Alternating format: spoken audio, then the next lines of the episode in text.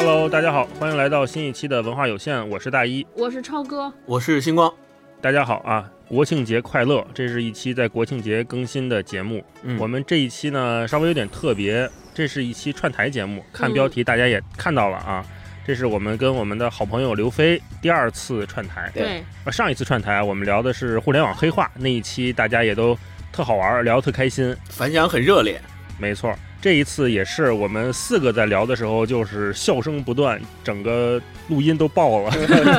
所以大家听的时候，音质可能跟我们平时的节目听起来会有点不一样。不过我觉得那个气氛到了，音质不重要。是嗯是是，这一次是我们三个人终于跟刘飞老师叫肉身见面，我们四个人面对面的录了这样一期节目。我跟刘飞见过，我之前是在上海跟他见过一面，嗯嗯觉得哇，这个又见面变得更帅了，主要是因为离职了。没有工作，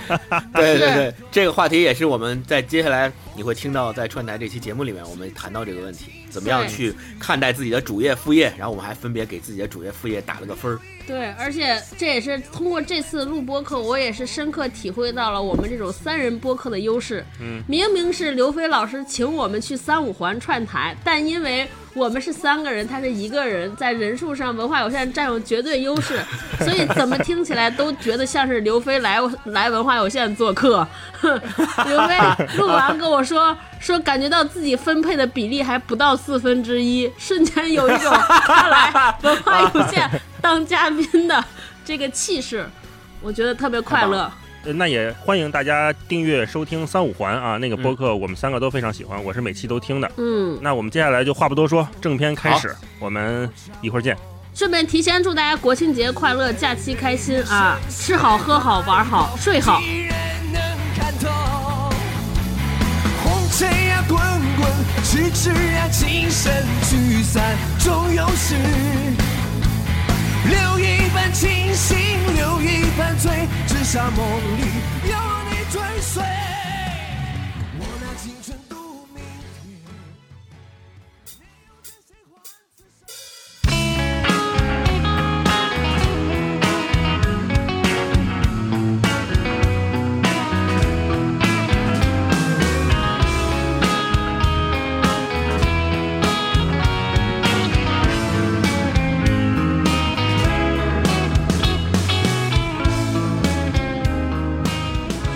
欢迎大家收听三五环啊，我是刘飞，今天是非常隆重的三位嘉宾，呃，文化有限的三位，跟大家打声招呼吧。Hello，大家好，我是大一。呃，Hello，大家好，我是超哥。啊，我是星光。哎，这是这是我们第二次对，呃串台了，又见面了。对，又见面了，这次是实体见面。对，实体见面这特别不容易，就甚至像星光是第一次 肉身见面，对，见到这个肉身。对，然后我我们这次还是聊一聊一个职场的话题，嗯，嗯，我觉得三五环现在是一个职场博客。是吗？我每次有职场困惑，我就去你那儿翻标题，我看，嗯，这个能解决我的问题。那那解决了吗？没有，我就看，哦，原来他也有这个问题啊，那我就放心了。我我发现现在真的播客共鸣的作用更大，就解决问题的作用，就好像嗯，坦白讲，很多问题他解决不了。是是，尤其职场问题，那职场问题是个人的问题，你你不能说我遇到老板的问题，我怎么解决老板？让老板听播客呗。对，那天我听你前两天有一期聊，你也说到这个观点了，好像是就是问一些具体的建议，其实给不出来，因为你自己每个人面临的复杂性太多了。对，所以我们今天聊的是一个什么职场话题呢？就是关于主业副业的问题。嗯啊，主主业副业，首先我我们之前在群里就交流过嘛，现在发生了一个很大的一个变化，就大家的观念的转变。就之前首先对主业大家的认知是非常非常重要的，就它是一个非常固化的一个观念，尤其在我们山东那边，对吧？就在我们山东那边，你在体制外全都是临时工 啊你你不考公务员，就首先底线就是你得交社保，嗯，你如果没有社保，你就是个社会闲散人员。但是有了社保，你也是个半闲散人员。盲流你。在 体制内，你才真的是一个是个工作。对，是个工作，是个正儿正儿八经的工作。我妈现在还这么认为。整个北方好像都都是这样的。对对，我妈我妈也是，我我妈是也是山东人，不知道我妈会不会听到这一期啊？你一定要在组织内。嗯对，呃，但是现在虽然长辈还是这个观念，但是现在年轻一辈，尤其我们在这个大城市的，像像我这种飘来飘去的，其实观念都在发生变化。我小时候也是这种观念嘛，就觉得有个固定工作，呃一直往上爬会比较好。但是现在会觉得好像好像能自由一点反而更好。对对，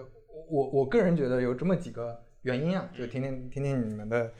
呃想法。一个就是现在其实大家都是像像我这种都是在在一线城市打工，你身边没有家长，你要是在家里住，那天天回去，你你爸妈就得说你，对吧？你 你什么时候考公务员？你这干的这个活儿，吃人家的嘴短啊哎呀，这个那那就很麻烦。再一个呢，就现在可能互联网技术让大家有一个有一个平台，我就可以发。你像我们做播客，那你你你你就不敢想说二十多年前我们的声音能，你不让这么多人听见，对你不在电台工作，你怎么让这么多人听见？那你现在做小宇宙，对吧？多方便，你你你 D 零七那种，就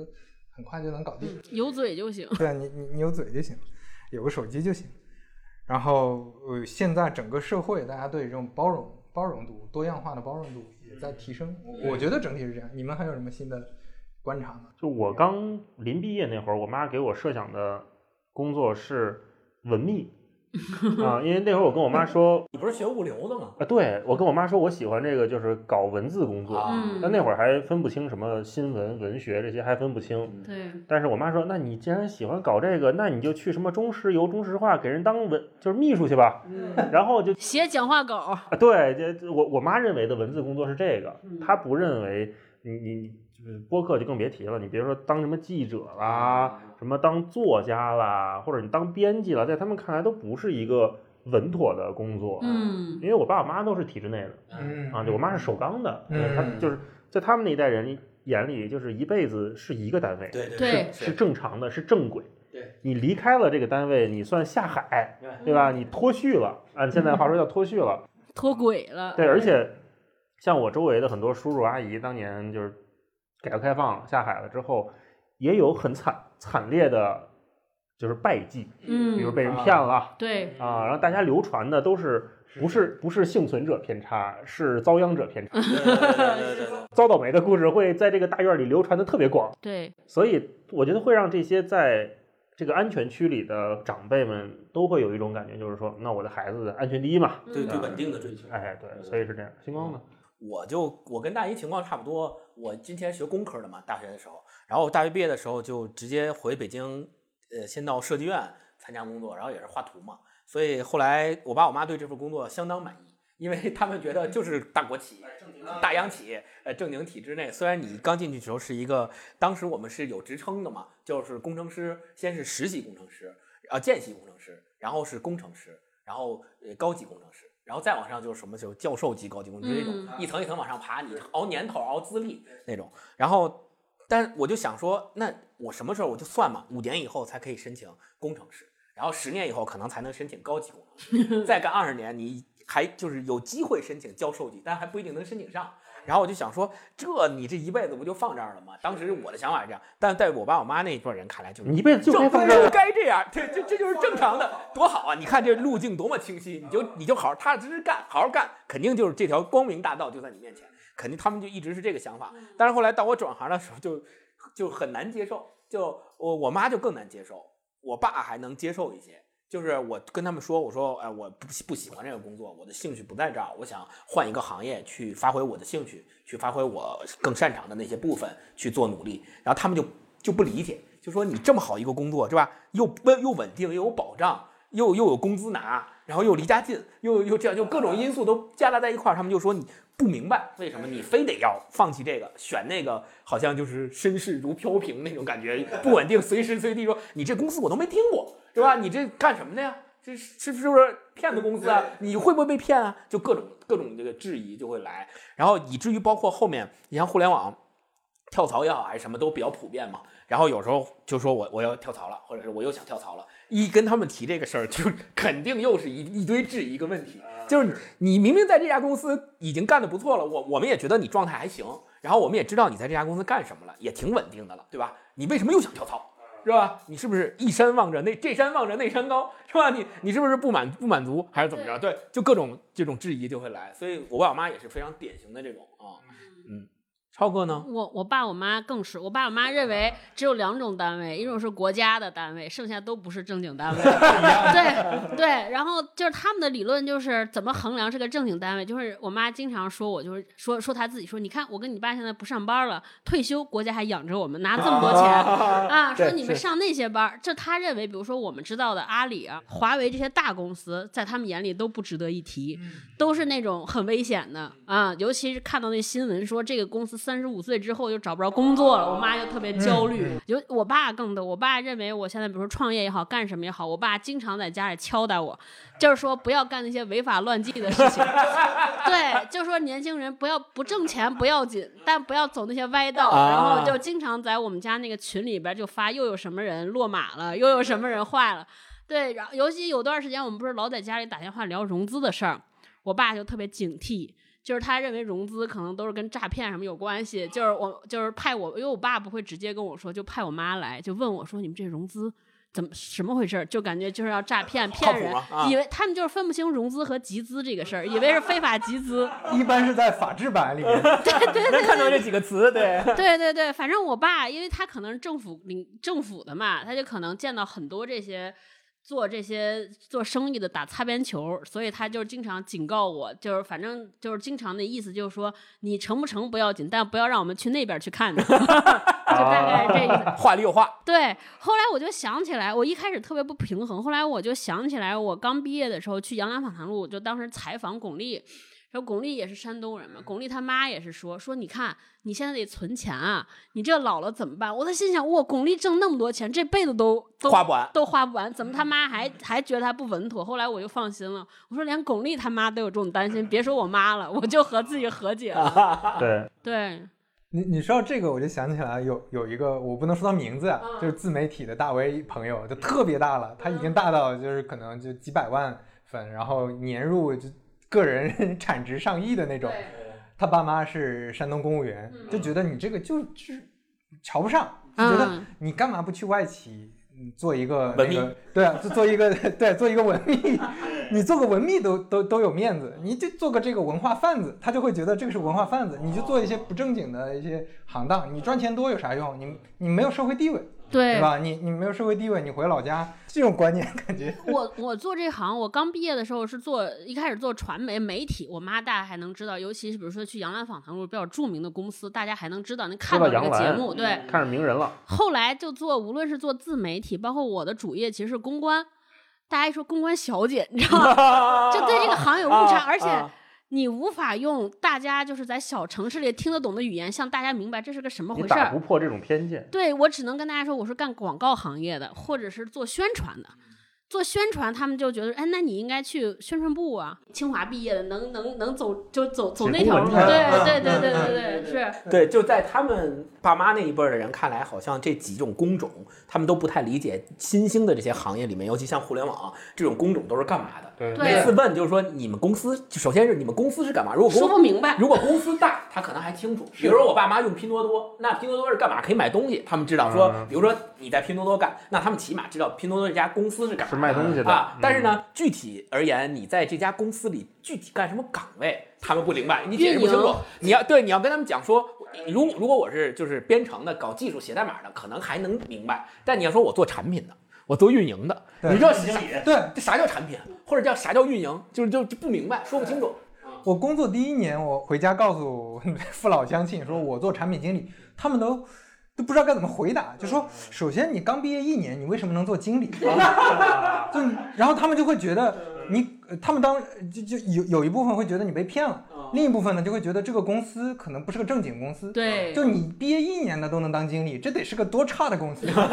就是经理，经理在他们看来得是官儿，一种官位。呃在老家里那种公司的经理，那得管多少人啊？你是个经理你还不管人，那你管的是啥？就就解释不清楚。是，没错我也给我妈解释过，就当时刚去逻辑思维的时候，嗯因为我从中国网去逻辑思维，中国网我妈认为这是一个很很好的单位了你。说这个名字很好是吧？对，这对中国网是 china 点 org 点 com 啊，这这网站可以 China，还有政府。对，然后又是什么那个国新办下边的什么挂靠国务院，然后我妈说哦，这这这单位行啊。然后呢，说去逻辑思维，我妈说你这公司有网站吗？你把网站给我看看，怎么你们公司连个座机号都没有啊？啊对，我说我们公司有一个公众号，没有座机号。对对对然后然后我妈就去搜说逻辑思维，呃百度搜逻辑思维，结果看出一个就是很简单那种官网，一个招聘网站。我妈就担心了，说：“哎呦，这行不行啊？”直到什么时候转变了呢？就是搞跨年演讲，啊，上卫视了。啊，在电视上看见了我。妈突然在深圳卫视上看到了哦，贵司老板啊、在上上上电视了，啊那说明这个单位还行。啊 对对他需要一个那个锚点来锚定他的认知。，对对，就是他电视是一个锚点，然后经理是一个锚点，然后稳定是一个锚点。对，但是退休恰恰是工资是一个锚点。对，但是恰恰我们发现，就是我们离开这些公司的原因都不是这些，就跟父母看重的都不是一个东西。对，我去逻辑思约的时候也是，我我为了我想到了这个问题，我就说我怎么解释我到底去了一家什么公司，从事什么工作，没法解释啊，而且没法解释说我这公司到底是干嘛的，老板是干啥的，也没法解释。后来我就找了一那个时候有好多杂志采访老板嘛，然后就找了一本采访老板的杂志，还专门找一个就是非常正面的，就是写的都是好的，没写没有什么质疑之类的，很少质疑。环球时报，对，就找了一个那个杂志，然后给我爸看，我说这个就是我们公司老板，你看看。然后我爸看完之后有点放心了，就说哦，你看杂志都采访了，这个业务是干这个的啊，大概知道。对我我已经放弃取悦我父母了，就在找工作方面达成他们的一致，因为很难。一开始我认为说是不是找一个有名的、知名的，他们就会认可。后来对吧？你说我老板所有人都认识，杨澜全中国都认识，说也不行，因为这个感觉这个公司不正经。后来我说，哎，那是不是因为收入高，他们就会放心？然后有一天我拿了。拿了一个就是我纳税那个条儿，这挣的还挺挺多的，纳税可能比我爸我妈我交的税比我爸我妈一年的收入都高，我妈就更担心了，说哇这什么公司，怎么这么多钱，就感觉这个公司有问题，就更不放心了。后来我就拒绝跟他们说这个方面的问题啊、还有一个就是之前就因为我们上班的时间比较灵活，我妈来家里之后发现怎么十点多钟才去上班啊，然后半夜。半夜十一二点还在那打工作电话，就说你们这个什么单位？还是个公啊关小姐。对，是很难。对啊后来我就拒绝解释。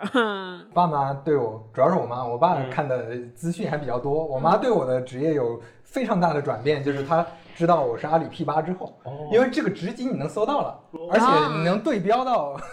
你在事业单位有有职称啊。啊，哦，原来互联网公司也有职称。啊，这个职称感觉还不错啊，网上大家说还不错啊，收入还可以，而且管人了，哎呀，放心了。就是他他得用他的这个知识体系来有一个套套对标的系统。特别有意思。哎，所以我们刚才聊的都是主业，嗯。对副业的认知，嗯，会不会，你你们的爸妈会不会觉得你在主业之外又怎么又干些杂七杂八的事儿？你花那么多时间干那些？对对，这这个是怎么？我从小有一个业余这个爱好，就是拉二胡。嗯，这个就不算爱好，它就是个相当于是个副业，就是技能以外的副业。技能不是二啊。那会儿我觉得就是我没有主业跟副业的概念，我只是说我业余时间在去干另一件事在，学习，对，在干另一件事儿。然后这件事儿它能帮助我考学，就考学能加分儿，特长生嘛。然后挂科的时候能能能帮着我及格啊。然后每每周要去上课排排练什么的，变成了就这是一个我从小对业余爱好概念，对对，我的概念就是这个，就是业余爱好。然后比如说你平时出去爱跟朋友踢个球，或者打个羽毛球、打个乒乓球，我觉得这都不算，就是对于我来说嗯不算那种规律的业余爱好。啊，就是我我我得每周六去老师家上小课，每周三晚上八点到十点乐团排练。我觉得这个变成了一个固定的业余时间分配要做的事儿，对，对，然后到到后来再再有副业，我觉得就是干播客这个事儿，因为之前在之前的工作里面也很忙，根本没有时间去考虑其他事情，甚至你连说看书你都不能作为一个业余爱好，因为没有时间也没有精力，也不想看。直到我觉得，呃，你主业以外的事情开始有一些收入了，才敢称得上是一份副业。嗯嗯啊、这这事儿我也没太想明白，我想听听你们是怎么看的。嗯，我对于副业这个事儿，我我就想起来，我妈以前总是跟我说这件事，从上学期间就跟我说一句话，就是说我不务正业。上学的时候说不务正业的意思就是你不好好学习，因为嗯学生的正业就是学习嘛，对吧？然后那你不好好学习的意思就是啥呢？你看别人都是在家复习、看教科书、看辅导书，你怎么净看着闲书，而且净买闲书看，就不看自己该看的那些教科书？他认为这个是不务正业。然后工作了以后呢，他觉得不务正业的点在哪？工作以后，他对我工作的内容，刚才说了和岗位也不太了解了，所以他没有办法去像上学的时候盯着说，他知道我没看数学书、语文书，他知道，但是工作的时候他不知道，他不知道，他分不清楚我那个时候干的是工作不工作，但是他会说说你那个，你看啊，你又想跳槽，或者是你回家以后就完全不工作，比如说玩玩游戏机，或者是跟人聊天儿，或者是上网狂打电脑然后聊天儿，他就知道我没在工作，他就说你这怎么这么不爱工作呢？要么就是早，要么就是早上的时候，早上时候我走晚，比如说平时我可能比如公司要求十点之前到就行，那我自己有安排嘛？我估计时间，比如我在路上一个小时，那我九点出门是比较合适的。但是如果有一天我比如我九点半，我可能晚了，我还没出门，然后他就他就问，他就不着急了，他说你怎么今天这么晚还不还不出门？是有什么问题吗？不上班了怎么着？就经常会这样，所以我就总是提心吊胆，就提心吊胆，总感觉说他觉得我又不务正业了。对，但是咱们后来做播客之后，录音这件事儿，我现在是不知道。应该，他应该，我妈还应该还不知道咱们做了这个电台，啊，还不知道呢。就但是呢，每周我每周咱们固定录音的时候，嗯我会跟他说，我说那个我上午录音啊，因为我要关门嘛，我说我上午录音啊，我说那个大概录两个小时，然后录完之后再安排吃饭。那他们不问吗然吗？后他，然后他就会就是在这个录音的过程当中不会打扰我，但是我觉得他之所以没有问的原因，是因为他以为这个就是我的主业。对，如果哎呦，我还我觉得太努力了，周末还加班呢。如果他觉得这个可能就是咱自己攒的一副业的事儿，也不挣钱，然后呢也还得占主业，占每个礼拜都得录录这么多时间，还累，他肯定就得说了。他说你这怎么又不务正业了？天天干这个挣钱嘛，然后浪费那么多时间又瞎搞，他肯定是这样。现在好了，主业也没了，这是唯一的主业，嗯 没有什么可说的了。超哥呢？嗯，对，我是因为我特早就一直有这个干私活的这个机会，因为我这个岗位比较特殊。但是这个这些所有在我爸我妈的概念里是不允许的，他们都认为你这是属于说拿公家的钱不为公家办事儿。吃里扒外。对他倒不觉得吃里扒外，就我妈就老说你，就老觉得我是背着别人干一些不好的事儿 啊。尤其现在现在包括也是，我不是呃自己有公司，包括干播客，还有有的时候其他朋友公司有有事儿，我去帮个忙什么，我妈就听我去出差，我说我要去干另一个公司的事儿，我妈就是说能行吗？啊、知道吗？人家知道你干这些事儿吗？就是特别警惕单位。领导知不知道你？对对对对对，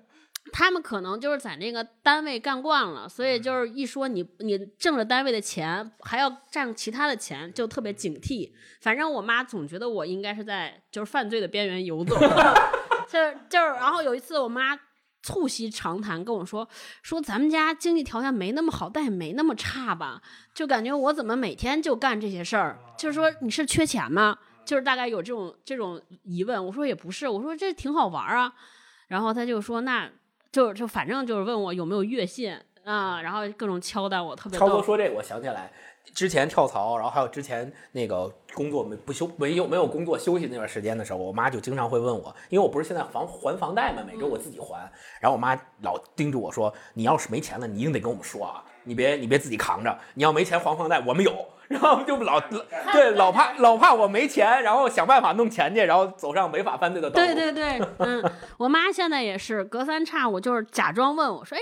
你最近去出差了吗？需不需要我们过去给你带孩子？假装明面问这个，但是他实际他就是靠我出差的频率来看我这个公司还行不行，我还是不是在上班？我觉得他就是在底下 Q 我，要不然就是各种以给铁锤钱的名义给我点钱，然后无论聊任何话题，到结尾都是，哎呀，你要没钱了，我你跟我爸妈，你跟爸妈说啊，啊都是这种，嗯。飞哥呢？你的主业副业是什么时候区分开的？就我我的副业是我之前在在网上稍稍微有点名气，还写了那本第一本书写书之后。开始有一些人找我，就我我是完全被动的状态，我那个时候是什么都不懂，但是他们说，哎，你能不能那个帮我解决一下问题啊？对，有的是讲课，有的是做做呃做一些咨询等等，这这种这种副业，那这种副业基本上我我那个时候没有把它当成，我也跟超哥一样，就觉得好玩有意思，对哎，他做的这个产品挺有意思，我参与进去帮帮忙或者怎么样。但后来我会觉得，这个当你 有了一定一定小有名气之后，你做太多其实影响不大好。就别人会觉得哦，你怎么整天在外面搞搞这些东西？对，公司的人会觉得公司的人，公司的人，啊对你身边同事就可能不太了解，了解你的，你老板什么的对你反而还好，但是隔壁部门的他们闲言，碎语，对隔壁部门的觉得，哎，那个那个人就在外面讲东西，这个是最显著的，还不是别的。之前在公司里的时候，我就几乎不太会让同事知道我在做播客。为什么？因为不说别的，就是咱不说深层次人对你有什么闲言碎语之类的，最起码的就是，如果别人知道你有这么多时间做播客，说明你工作不饱和。对其实就这个你没法解释，就其实工作已经很饱和了，我就是把恰那个恰需要这个。呃，对，就是需要这个调和一下。我就周末去呃花花一点时间去做做这个东西，但是呢，别人理解不了，就别人总觉得你你总有时间做这个，你这个时间一定是从工工作时间里抽的，就有点像超哥刚才说的，嗯你好像总总是在挖公司墙角。对，就，这这这这种对。但是，但我有想法就是，就是我工作做完了，其他时间那不就是我自己的吗？你凭什么要求我？对，呃，所以说这不是你领导或者什么的嘛，这就是一个嗯同事对同事们之间可能那同事给你施事有问题加一些压力，对同事有问题，我是觉得同事有问题。飞哥说这个让我想起来，我我那个我之前在一份工作里边，因为有一个领导，就是领导岗，又是创业公司，其实最难解决是招人的问题。所以为了招人呢，很多领导就会发花好多时间，比如说在这个社交网络上呀、知乎上嘛，他其实看上去是在花时间，但大量的时间他其实是人了解人、想招人，甚甚至对自己有一些包装或回答一些问题。结果会被其他人同部门人看见，说这个人每天上班主要的工作就是在知乎上写帖子。对对，就会有这种误区。对，你就看到这种表象嘛，嗯但是你你也不好解释。对对你说我但是有这种误解的人，我总觉得他他他没有吗？他平时上班时候不刷个淘宝吗？不跟人聊会儿天吗？还是说他需要通过这方面的打小报告来证明自己是一个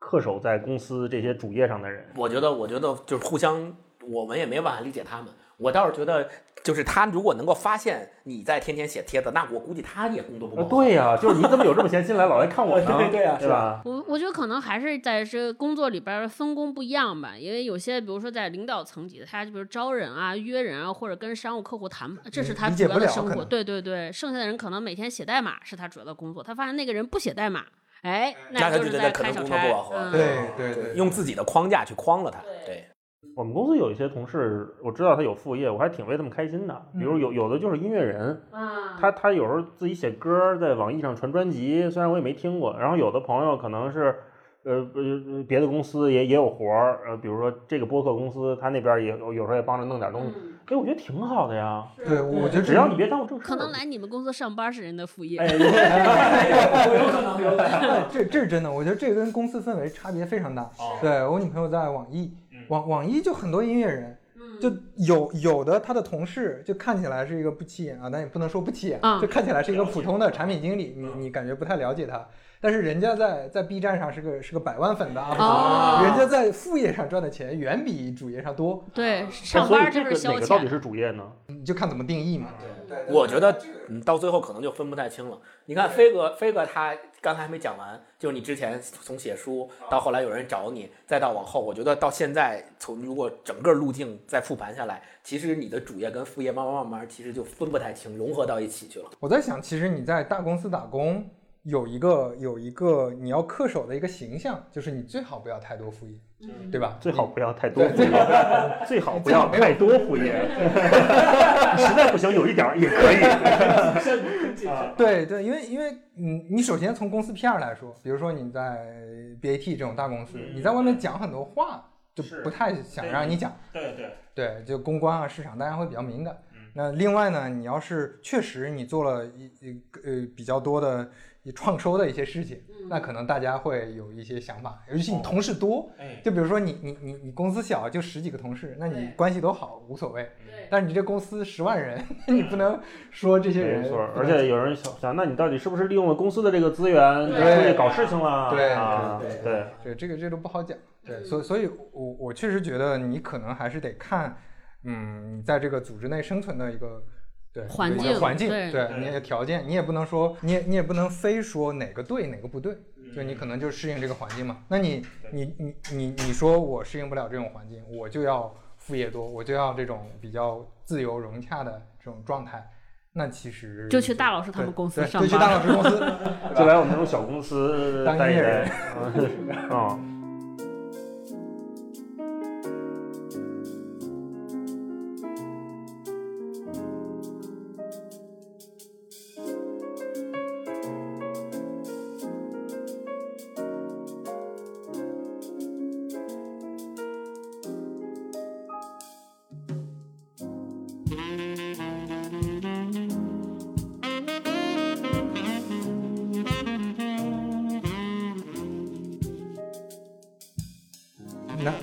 这边准备了一些问问题，那咱咱们就聊一聊主业副业，咱们认知是什么样的。嗯第一个问题是这样的啊，就我们先聊主业，如果给你的主业打分儿，你会怎么打？就有两个维度，一个维度是你是不是擅长，是不是熟练，你的擅长熟练度一到十分，还有一个是你的工作兴奋度，你是不是觉得很有成就感，是不是觉得做这个事儿很开心，嗯也是一到十分儿。嗯，那这个这个你们会怎么打？就打老师。第一个是擅长程度，对，擅长程度，我觉得我应该打一个九分儿，嗯嗯，然后喜欢程度七分儿吧，嗯，差不多及格。对，及格上高一点点，嗯，因为我觉得擅长是因为这个公司一直在做内容，嗯那做内容这件事情，我觉得做播客、做文化有限是是是有反哺到我工作里面的很多技能的，因为我的很多训练其实是在通过我们私下录播课的时候训练出来的，剪辑也好，表达也好，跟别人的沟通也好，嗯，然后这也让我认识了好多朋友，比如说认识飞哥，然后认识很多播客圈的朋友，包括认识很多平台的朋友，这个反倒是会促进我在工作上面的有一些合作，嗯嗯，比如说我跟这个平台的朋友还挺熟的，经常会聊一聊。那这边有什么项目，大家一块儿一块儿聊聊合作的，可能就比我是一个普通的编辑去 pitch 人家，说、说对。我拿一方案我去投你，然后你们比价，这样会会容易很多。然后甚至有的时候，可能这个平台方的对接的同事就是听我们节目的人，嗯他甚至对我们有一些了解了，然后大概熟悉你这个人是什么样的，这时候事情就更好办了。对包括我第一次跟飞哥联系上的时候，也是，就是双方都听过对方的节目，对只是说一直没有联系上，然后通过微信，就是通过微博私信了一下，然后问问一个问题，然后很快这个社交局面就打开了。对对对对，我觉得这个可能是我比较幸运，我这个副业跟主业它结合差的没有点，那么远。哎，它还它蛮多的，嗯所以导致我通过副业让我越来越擅长我的主业，然后嗯主业。我觉得倒没有反哺到任何副业上的东西，我觉得是我通过副业在给主业做输出，嗯哦，这是一点。然后你说，然后后边是喜欢程度嘛？对，喜欢程度给七分，是因为整个就是对知识付费的这个事情，我一直是持保留态度的，嗯，并没有太看好。那喜欢的程度是因为看理想现在有梁文道的八分在，我是在做他的编辑，我做这个编辑的工作是让我觉得我一直在跟他在做内容，这是让我维系下来一个非常重要的一个点，嗯所以嗯那个能给到七分。嗯，嗯，星光呢？嗯，如果说擅长的话，我可能给八点五分吧，因为其实，在互联网行业一直也是跟内容有关的，但是比较偏运营这块的工作。但是现在其实互联网各个公司，不管是大小公司，它运营上面这个事儿呢，也是分的比较细了。现在各个行业，比如有管增长的，有做这个用户的，然后用户还分 C 端、B 端什么的，就用分的特别细。所以还包括公司的业务不一样，有的做电商，有的做平台，有的做社区，都有做社交都不一样。所以就是也不也不可能说，嗯，所有的这个这个行就就工作和岗位都能够比较熟悉，只能说在我做过的跟内容偏内容相关的、偏用户相关的这些运营的工作上，可能有一些经验吧，所以给八点五分。然后从喜欢程度上来说，大一给了你给了七点五是吧？嗯七分，七分七分是吧？那我那我只能给六点五分。我说你给零分了。对，因为因为六点五分的话，就是哎，我我听听你那六点五喜欢在哪儿？我平时是没感觉出来，我感觉都不到二点五。呃首先首先肯定是感觉是说，首先这个工作嘛，因为我前面有有一个那个转行的经历嘛，所以转行转到互联网这一行做这些事儿，肯定是最起码是在及格线，就是六分，就是及格线及格线起，啊，对，然后六点五是吧？这这对啊对，那我那我 他这六点五可能和和是和做工程师那个工作相比，那个工作就是两二点五。对，就有对比才有伤害，对吧？哦就是这样对嗯对是这样啊。超哥呢？我我我的主业和无论是喜欢还是擅长，我不好意思打十分儿，但确实就基本上接近十分儿，因为我两项都是十分嘛？对差不多就不好意思打满，那九点九吧。因为投资人可能要听 这个。因为确实是创业，就是不喜欢就没必要啊。哎对而且是干一个自己擅长的事儿，这个这是我自己选的，确实是还挺喜欢的。嗯，对，因为我基本上这个主业跟副副业没有什么区别，就不像你们是有一个单位，我没单位，所以都是主动选择的，就是选择一个自己擅长且喜欢的嗯、就这样。就差差一些不能给满分呢，其实就是因为所有的工作过程中都会有一些琐碎的，呃，就自己自己就要去处理的没办法的那些事情啊，这些是会扣掉一些分儿，但总体来说还是可以的。明白飞哥呢飞哥呢？我我过去几年的主业可能分成两个维度，一个维度是做产品经理，还有一个维度是职业经理人做管理。对，如果说做产品经理的话，我可能是擅长是八分儿，然后喜欢程度是六分儿。而且擅长是八分儿，跟刚才跟星光也差不多。然后呃，喜欢是六分儿，及格分对，及格分儿是因为这这几年做的事情，其实感觉跟我想做的产品还是不太一样，不太一样，就是怎么说呢？呃，就产品的内容变得非常小，产品面向的面向的用户群体啊，或者你做的这个产品本身，和我入行的时候想做的产品有有很大的差别。啊，那那会儿你想做什么产品？嗯，其实更符合的是像比如说少南做的 Flowmo 这种小而美的，就还是比较古典。我就希望做的这个产古品，典产品经理，对做的这个产品，首先它得是个产品，对 对对，是个功能。对，它不是个很小的模块儿。哦然后以及说这个东西，呃，当然呃现在商业产品经理，比如说就很很火，增长产品经理也很火。这个产品经理他创造的呃商业效益非常大，但是它本身可能嗯就不是一个怎么说，你你能通过打动用户，你能通过让用户特别没做出特别个东西。满满对对特别满意，呃，你只是单纯面向用户需求去做产品这样一种状态，就就不太一样。所以所以飞哥想做的产品经理应该是那种有整体的、系统的，而不是仅仅在某一个大的产品里做一个功能、做一个螺丝钉那种，对不对？对，它这个也分产品类型嘛。你比如说，你你让我做一些交易平台的总总负责，那我也做不了。就我觉得它本身是一个很重的商业产品，它重在运营策略，而不是不是重在那个产品。啊，对对对对，是对，然后如果从管理或者职业经理人这个这个视角的话，擅长程度打五分是不及格的，我觉得我很不擅长。然后喜欢程度打二两分儿。哎，那跟我差不多，我估计我也是，就是你让就是刚才叫什么产品什么什么产品经理，职业经理人是吧职业经理？人我这个词儿我都有点生僻，就是当领导呗。嗯，管理做做人人人事工作你可能也得做业务，但是你做的业务大部分是方向决策，或者说一些大的一些判断。哦，这个我也不太行，你你你对，你就不做一线工作嘛？就是俗称的带人。我特别讨厌带，就是就开会什么给人布置任务什么的。对对，然后然后去抢资源，去对去沟通、嗯协调、管理团队、招人、搭团队，对对对，这这些这些工作，就是我觉得我跟业务离得特别远。对我我不是说这个工作没价值啊，我我觉得这能做好这个确实很牛逼，但是我自己不擅长，对对，然后也也也不喜欢，对特别只有两分的喜好程度。对对对对对，嗯，对这是第一问题。啊，第二个问题是，呃，你给你的副业打分，副业打分也是这两个维度 会怎么？喜欢程度和擅长程度。，对，你那你有两个副业，一个拉二胡，一个做播客。我拉二胡也算吧，拉二胡放弃了。拉拉二胡已经好久不拉了。因为挣不着钱，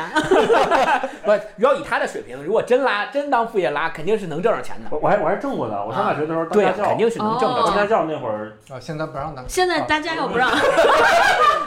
小心小心有人破门而入。给给这三个讲讲二胡呢。没有没有，那那会儿早了，那会儿是零几年，零零零七年、零八年那会儿。上大学的时候，嗯，不是，我就我觉得以你的水平，如果比如说去，哪怕去一个业余的民间的那种乐团，然后那种乐团有演出什么那种有偿的，也能每天在玉渊潭里排排练什么的。也能肯定也能挣着钱，就是你自己的意愿程度问题。嗯嗯二二胡不算了，我觉得就是说播客吧。说播客的话，我觉得喜欢程度肯定是十分。嗯嗯，我我上一次对一个内容媒介创造它、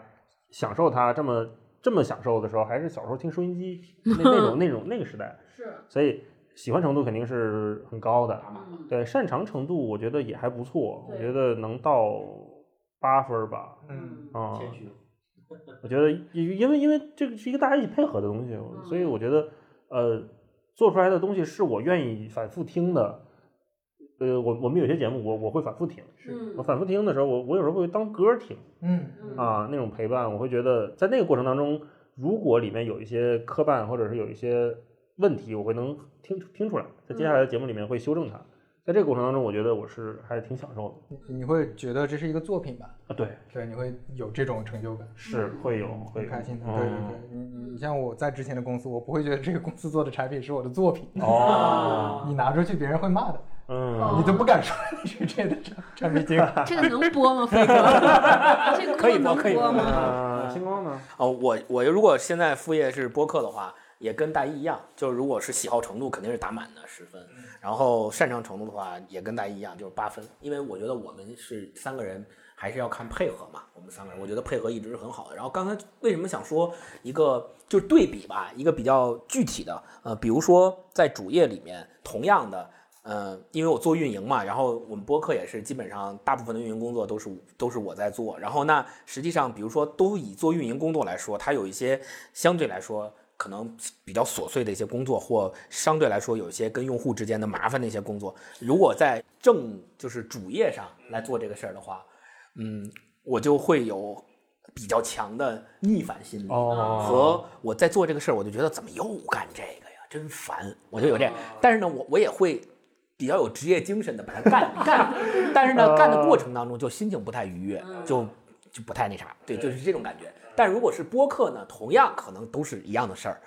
但是我就会没有这种逆反心理，然后我我甚至我甚至会非常主动的去愿意主动的去做这个事儿，我愿意主动的去，你比如说，如果是主页上领导交办下来说你把这个做一下，做完之后我就我就会说哦好，嘴上答应挺好，但心里可能已经已经骂街了，对，然后我做也能做，就领导说明天给我，那我明天也能给他，但至于给他是一个什么，可能就是一个及格线的东西，然后我也不会在这个过程当中主动去推进这件事儿，我我我也不会去想说我怎么能把这件事儿做得更好，对吧？这是主，但如果是副业的话，我就会有更多的积极性，并且比较 enjoy 这件事儿。就像大一说的，我们做完每一期播客上线之后，自己也听，然后并且听的时候也会感觉到快乐，也会有愉愉悦的那种感觉在里面。对，这是非常明显的一个对比。对你，你之前做的方案，你会反复回去看吗？写的很好回去，哎呀，写的真好。年终总结，写完写完写完 PPT 就想，这千万别再打开了，打开就觉得什，么玩意然后儿，还得放在那个文件夹里都撕粉碎。什么玩意儿写的就是，就就就没法看啊。超哥呢？我做副业还真是，我觉得我擅长程度算七分儿吧，喜欢程度还可以八九分儿。因为我自己选择，我觉得这是跟我选择做副业的那个有关系。我自己选择做副业，一般都会选择那些自己不太擅长、想试一试的，把它做成副业。啊、啊，你不你觉得你不擅长播客吗？对我，因为我其实之前跟你们俩相比，我很少听播客。啊，我对播客也不是很了解，我主要最不擅长是看书？对对，所以所以就是包括那个讲的过程中，我觉得我们三个应该是表达口癖我最多，我自己讲我那节目都不想听我自己说话啊，最费劲啊。我觉得我可能擅长程度不是很多，但是还行，因为就是有一挑战，算是逼着自己有一目标。我觉得我如果我要做副业的话，没有这个目标逼着我，肯定早就放弃了。我就就我老说这节目，我们这播客如果是我一个人做，第一期就是最后一期，不可能再持续了。对，太容易放弃了。飞哥你呢？嗯，就说我主要的副业，因为我之前副业副业太多副业比较多。对你像那个播客，然后公众号啊，然后写书啊，这些都算是内容创作嘛。那从内容创作上来说，呃基本上都还是呃喜欢程度的，也是差不多打满九分十分的样子吧。尤其做播客，我我也是特别喜欢做播客的这种感觉，因为对，因为因为这种感觉是，就就就像刚才大老师说的，我会反复回去听，因为这个对我来说也有帮助，而且我我很愿意说，呃，这个话题对谁有一些帮助，我会转给他。我转给他的时候，我会比较自豪，对，我会也不一定特别自豪，但是你至少会给敢说这是我做的对东西。敢，说，你敢说，这这都已经是个比较重很大的门槛了。有价值感。对对，包包括写的书，当然书我自己会没有那么满意，因为写写写书的时候，很多内容可能的限于当时自己的认知知识水平会差一些，但是你会发现你的书还是能帮到某些人，对，你不可能帮到所有人嘛，就有有很多经验的，他看你的书也收收不到什么帮助，但是他帮助很多入行的产品经理啊，学到了一些东西。那我觉得这个也很满足，也很满足。对，所以我觉得内容创作对我来说就是就是这样。另另外一个收益，就刚大老师也说了，能认识很多朋友，对对吧？能能够打打开一个局面，社交局面。我刚才学了一个词儿，大老师也是黑化制造机，哎你可以去阿里。可以可以，活不过一周，我就是又会说金句，对，然后又又制造词儿，特厉害不写。周报，一个月被开了。别人对你的认知，如果是通过这个，就比如说通过你的这些谈吐，通过你的表达内容，通过你的这个状呃语言状态认知你的话，能很快的知道你是什么样的人，这个非常重要。嗯，是，比纯商务，比建立纯商务的链接要更快，并且更舒服、更顺。对，而且有一些人就呃，就像刚刚大老师说，你你你本来跟他去沟通，你就很很艰难，就人家总觉得你要么是个记者，要么是个那个这种商务或者什么样的角色，但是现在他哎，我听过你的播客，我我就愿意跟你聊一聊愿意，，对对对，这愿意跟你聊聊，先。对对对，这这种这种这种基础的信任，对这种基础的信任还是挺挺不一样的。我我也是，我是做，因为我平平时就是负责市场和销售，很多要也也要和很多平台的 KOL 沟通。自从有了播客之后，高大高低我也是一个做内容的人，所以就是。就是你不是一个纯品牌的商商务的身份和他聊会比较方便啊。你看，第一我也有内容，你可以听听。然后那这样我对于内容的理解，这个话说出来，可能对方也比较信服。啊、他觉得哦，你也做内容，那你也能跟我感同身受，你对于内容的判断可能也是有有有影响力的，也在的，他会珍视你的这个建议，不然你就是一品牌商务，他很多现在尤其就是做内容的和商务和品牌的广告信息之间，天然有一些人认为它是有矛盾和冲突的，他就认为你甲方爸爸瞎给我下 brief，你也不懂我这个，你给我瞎说。但是但是当你是一个做内容的人身份告诉他之后，你跟他说啊，你看我做商务时候也我做内容也会遇到这些问题，所以我建议你怎么怎么做，他就觉得哦，那你可能会有同理心，你可能也懂懂一些这个啊，超哥说这个。启发我，为什么我们接到的商务回来都特舒服？嗯，就是因为超哥谈的好，哎呀呀呀，就是超哥在对外已经把这些工作都给我们抚平了，没错没错然后给我们发到我们那个仨人小群里那个 brief，就是哎很顺，我们就叭叭叭把稿一写，然后该念念，然后念完了之后，超哥看有没有需要改的，要改就改，改不不改就录了，然后就很顺利。然后我就觉得好像没有遇到过什么特别严重的坎儿，嗯就是说啊，今儿这甲方一定要弄一个这个，我们就弄不了，然后或者今儿我们一定要怎么着，甲方就是不同意，都没有。原来是因为前期的沟通已经就是专业人士已经搞完了嗯啊，就是这样的，哎呀，那那搞得 多我舒服。对，搞得我这个擅长程度又得加一分儿。这是在播客领域最擅长做商务的人，有没有其他播客想找商务代言找我，我又多一个副业。我我接着说啊，就如果从擅长程度，我觉得做内容的话，可能我自己打个七分儿吧，我觉得还没有那么擅长，因为因为我我本来不是做内容的，我本来可能就是只是只是只是擅长写东西或者怎么样。那对播客对我来说，或者写书这种。其实其实写书还是个挺复杂的事儿，我随之前写的时候比较随意，出完之后才感觉哦，还是有很多很多呃遗憾，嗯对，所以我觉得擅长程度还没那么高。哦，而另外的一些副业呢，我觉得，比如说咨询，比如说做一些课程，我觉得他们擅长程度是高的，因因因为我我知道该怎么去做，就他们的问题基本上大部分我都能解决掉，我觉得。对，这可能是七八分儿的样子，甚至可能八分儿还多，九分儿，但是喜好程度就非常低了。就他们，他他们对我来说，嗯，就很难产生那种太太强的这种价值感了。是不是因为你在输出，而不是在输入或者创造？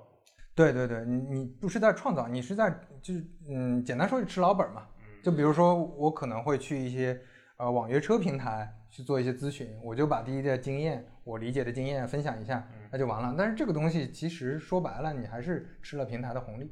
这个不是你自己的创造。哦，对你的创造可能是你表达能力比别人稍微强一点，嗯但是这个这个我觉得它不是一个不是那个本质。对，不是那个而且做咨询，我有的时候也去给其他一些品牌品牌做一些事情，我会发现，就是他那个和自己做一件事的那个兴奋感不一样。因为大多数可能我们去，我估计飞哥是不是也有这个？你去了之后，听他说完问题，你大概就知道自己根本解决不了这个问题。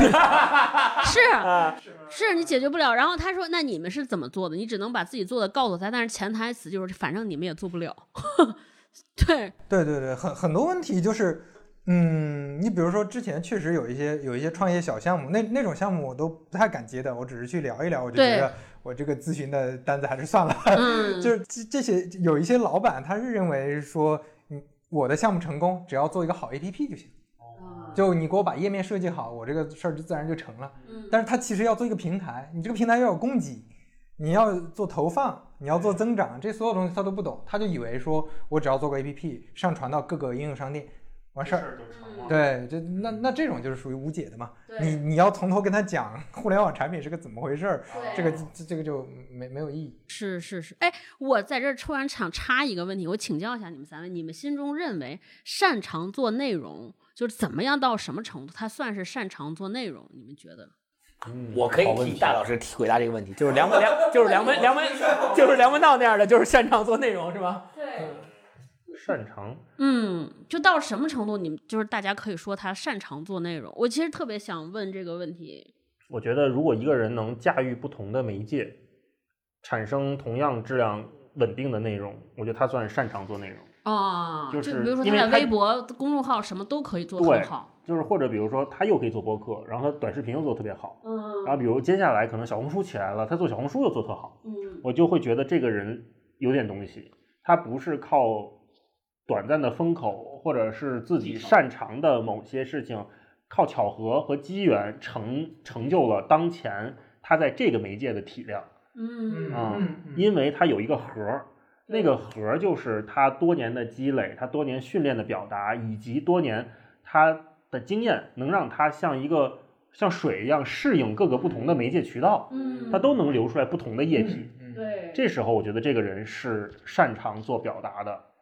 啊对，如果说他只是，比如说像我们只是能在播客里面跟大家聊一聊、说一说，然后有一些朋友来听我们节目，然后一到视频或者到下一个媒介的时候，不灵我们就不不灵了，或者我们试了试没不行，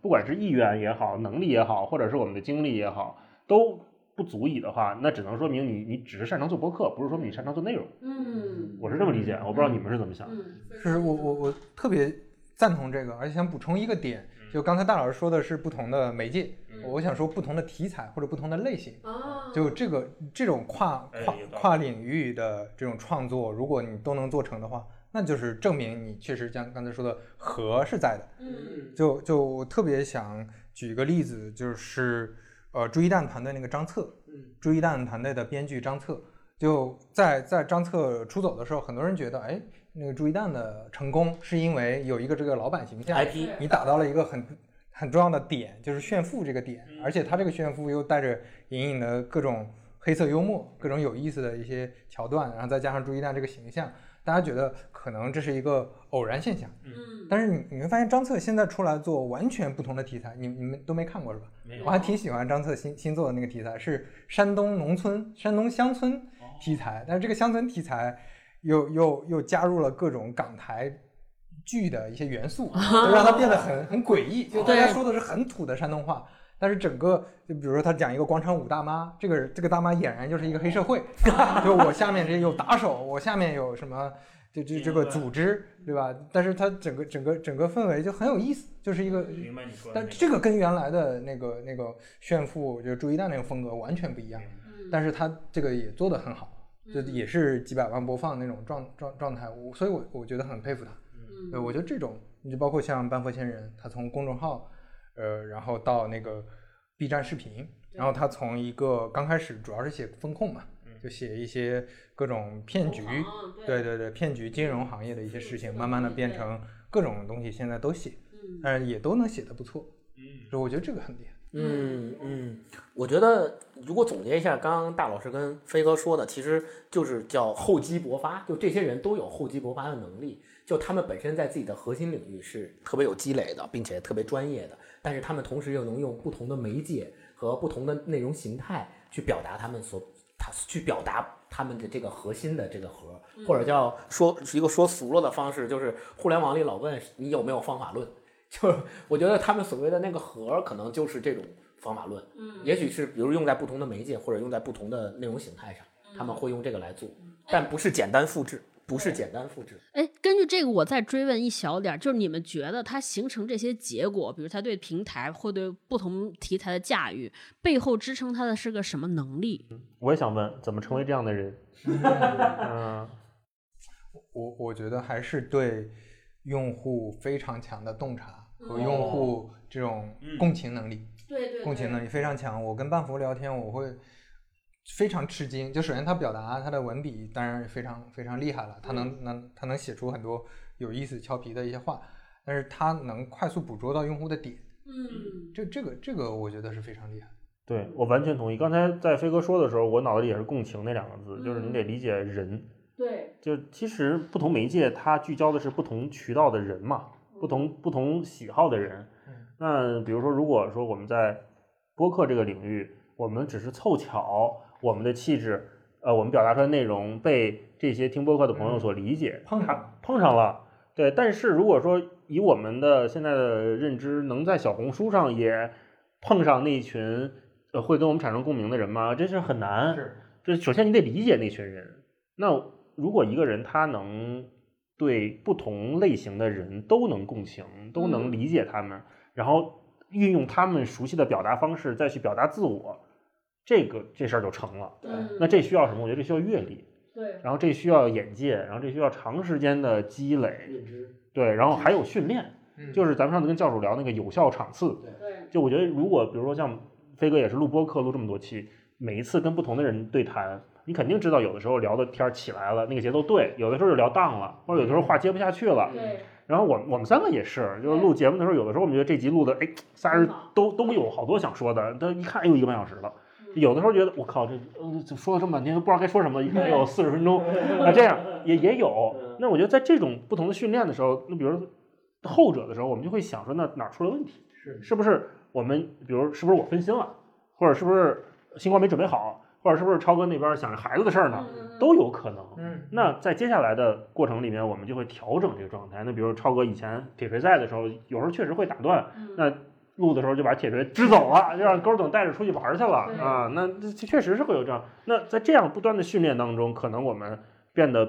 慢慢的会擅长一点在播客这个场域里面的表达啊。那那那换到别的那个还得练，还是得练。嗯嗯嗯除了变这个，我我还想提一个，就是我觉得还有一点，就是刚刚你们说的是跟各个不同用户群体或在不同的平台上面，针对不同的用户需求会有不同的共情和表达。那我觉得其实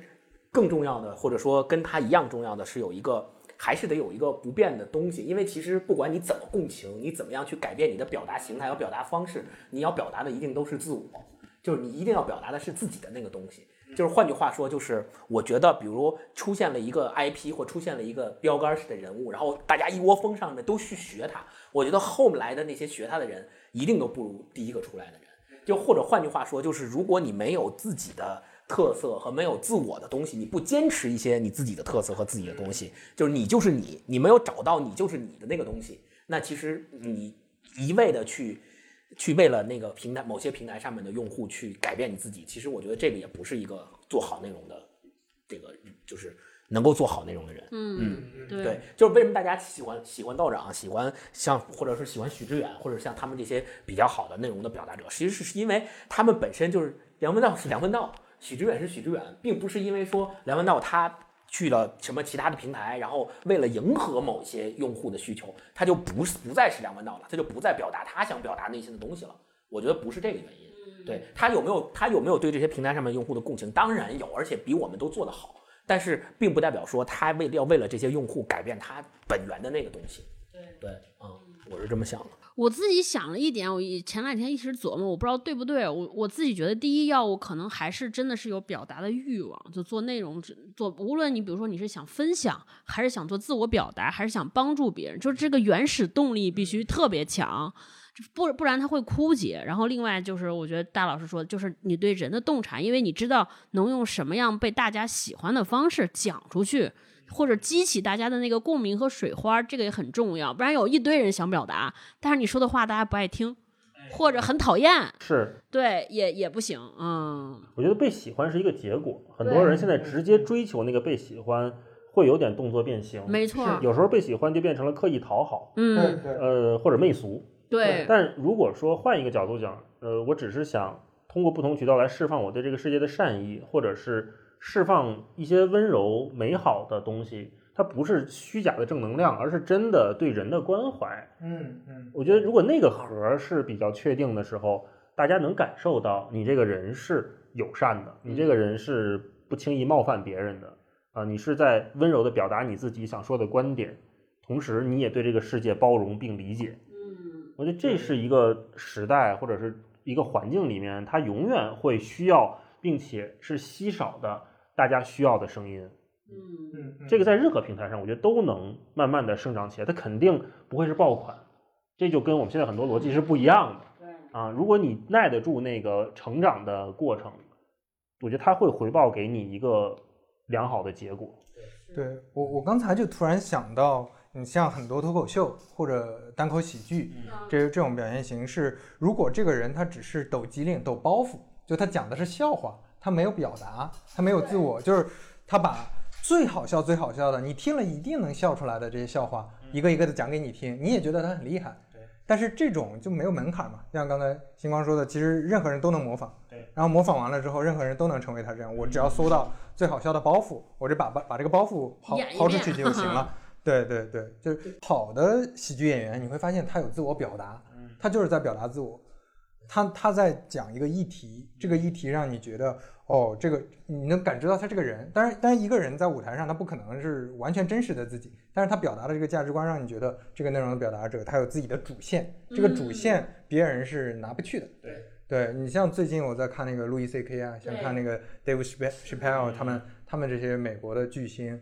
就真的表演的时候，你能感知到非常清晰的一个主线，非常厉害。就像我们上次跟教主串台聊特雷弗诺亚那一期一样，为什么他诺亚是诺亚？对，为什么？为什么崔娃聊崔娃那集？为什么崔娃是崔娃？就是因为他也是讲单口喜剧的，对吧？他也是脱口秀演员，但为什么他讲成了他今天这个样子，而不是像以前很可能很多人在他之前都是讲笑话，而且讲那些笑话可能比他还炸，比他还好。但为什么他变成今天变成崔娃了？是因为他本身的成长经历，他本身自己的这个阅历和他成长一一直以来的脉络，造就了他今天是成为了他。这个我觉得是最重要的。还有就刚才飞哥说的，提醒我，就是说，比如说我们看那个喜剧演员，什什么样的，就是有一个形容吧，就是有两种喜剧演员，一种是隔着你的喜剧演员，一种是他真的他内在是有他自己的一套体系在的，他是用那种那套体系来影响你来表演的。这两种人是绝对不一样的。就任何隔着你的人，只要他学会了这个技巧，他都能用这个东西来隔着你笑。所有人听了都不笑，你换一个人讲这套东西一样笑。但不是所有人都是能够成为那种我们现在知道的像卓别林啊，对吧？那种伟大的企业，不是。是我为啥问这个问题？因为就是其实也跟这个主题相关，主业和副业。因为我们前面也讲，现在这个时代做副业其实挺挺容易的，你可以录个播客，做个 vlog，对吧？你拍个短视频都可以。所以好多人就说，我也想做一这个。尤其我们播客更简单，对吧？一开一开开关就能。所有人都说，我想做这个，这个我能不能做？我后来发现说，但凡可能，如果你还想问，说我能不能做这个，我大概得我说点啥呢？我讲点啥？那可能。这样的朋友就先停一停。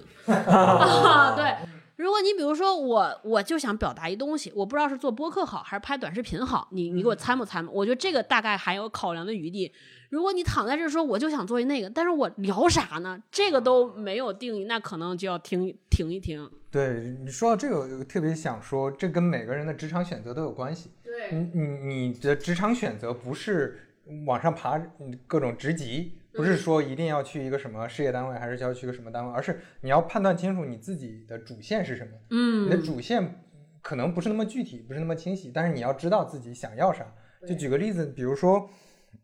呃，之前那个很多新人产品经理，或者说很多那个大学大学生，嗯他们就来找我咨询，就说，哎，我特别想做产品经理，就那个。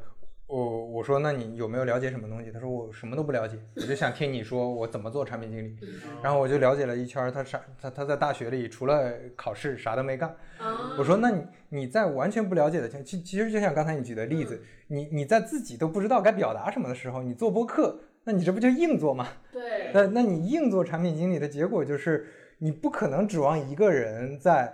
给你这个 title 之后，你瞬间就变了一个人。你要做产品经理，你要你要什么？你要协作。你之前有没有各种协作的经历？你有没有参加过学校的活动、学生会也好，社团活动？你有没有协作经历？你有没有参呃做过做过各种这种项目？你你之前的这些所有的经历能跟产品经理有哪些关联？你了不了解现在的互联网产品？你喜不喜欢这些产品？这些东西都都是一些预备，就你得有这些预备，你才能做做这件事情，而不是说，嗯，你你你你，如果是就像刚才举的例子，你如果是完全用户导向，就完全市场导向，市场需要什么我就做什么，你很容易迷失的。你之前也没有积累，你可能赶上了一个风口，这两年比较好，但是第三年的时候你发现就没了，对你自己没有主线了。你再去追追热点、追风口的时候，你发现追不上了，因为之前就是运气好。啊，明白。对，但是你反而你积累了很多年，你一直在自己的主线里，等机等机缘来的时候，你一定是抓的最好的那个人。没错，完全同意是的，我以前有一段时间焦虑，就是不知道自己擅长什么和应可以干什么，应该干什么，完全处于刚才飞哥介绍那种那种那个年轻人刚才找你问产品经理那个状态。嗯，但是后来就通过，也真的是通过做播客这件事情，强迫我们每周看本书啊，看个电影啊，然后提炼东西出来聊，我才发现原来我还能这样。擅长。嗯对我原来还能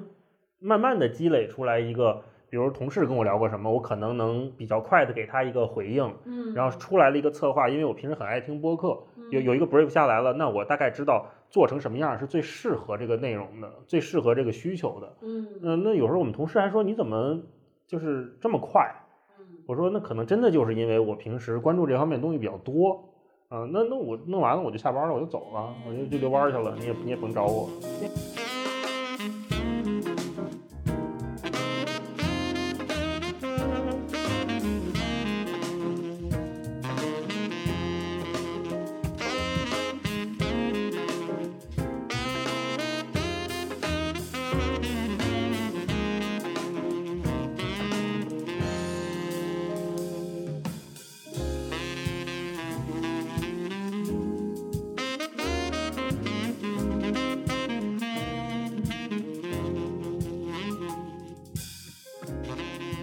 下一个问题是，呃，我们刚才聊了主业和副业啊，那如果副业收入比主业高的话，你会辞掉主业，让副业转正吗？可能暂时不会，因为我衡量主业跟副业的那个标准不标准还不是钱，对，不是钱，是啥？是它给我带来的增量和收益，就是那个知识上的收益。嗯我现在说，就是我在看理想这份工作，我最大的收益就是在跟道长做内容。嗯嗯，觉得是有输入的？对，嗯这个是因为这个工作会强迫我每周输入两小时它的内容，嗯两小时就是四万字，就是它的内容，然后我会就是一个字一个字的看，然后去剪、去听、去去去写，然后知道它很多东西。但是确实它很多东西讲完了我也记不住啊，但是这个东西会影响我。